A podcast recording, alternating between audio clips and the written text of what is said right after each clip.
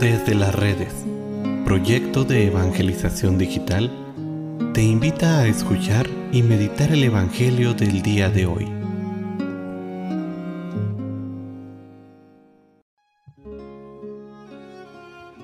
El día de hoy, miércoles 3 de agosto, escuchemos con atención el Santo Evangelio según San Mateo.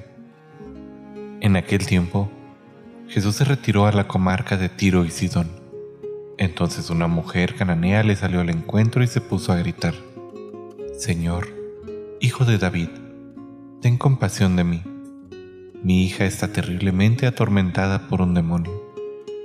Jesús no le contestó una sola palabra, pero los discípulos se acercaron y le rogaban, atiéndela, porque viene gritando detrás de nosotros. Él les contestó, yo no he sido enviado sino a las ovejas descarriadas de la casa de Israel. Ella se acercó entonces a Jesús y postrada ante él le dijo, Señor, ayúdame.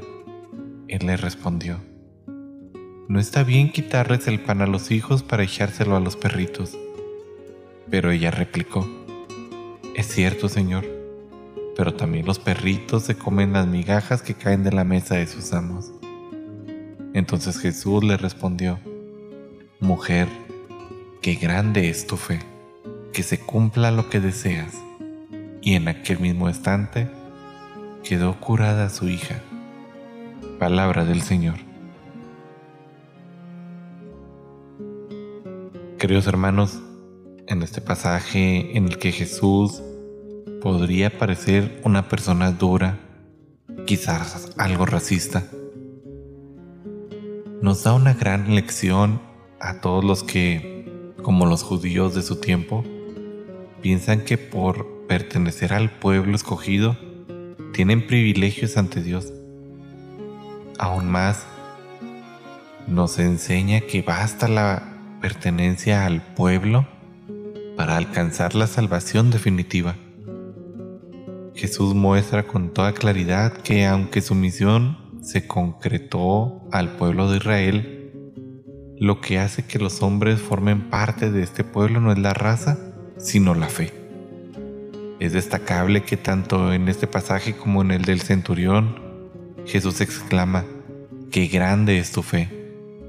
Y es que lo importante no es entonces el simplemente el hecho de ser bautizados, sino el hecho de que la fe en Cristo como nuestro Dios y Señor se manifieste a todos los hermanos.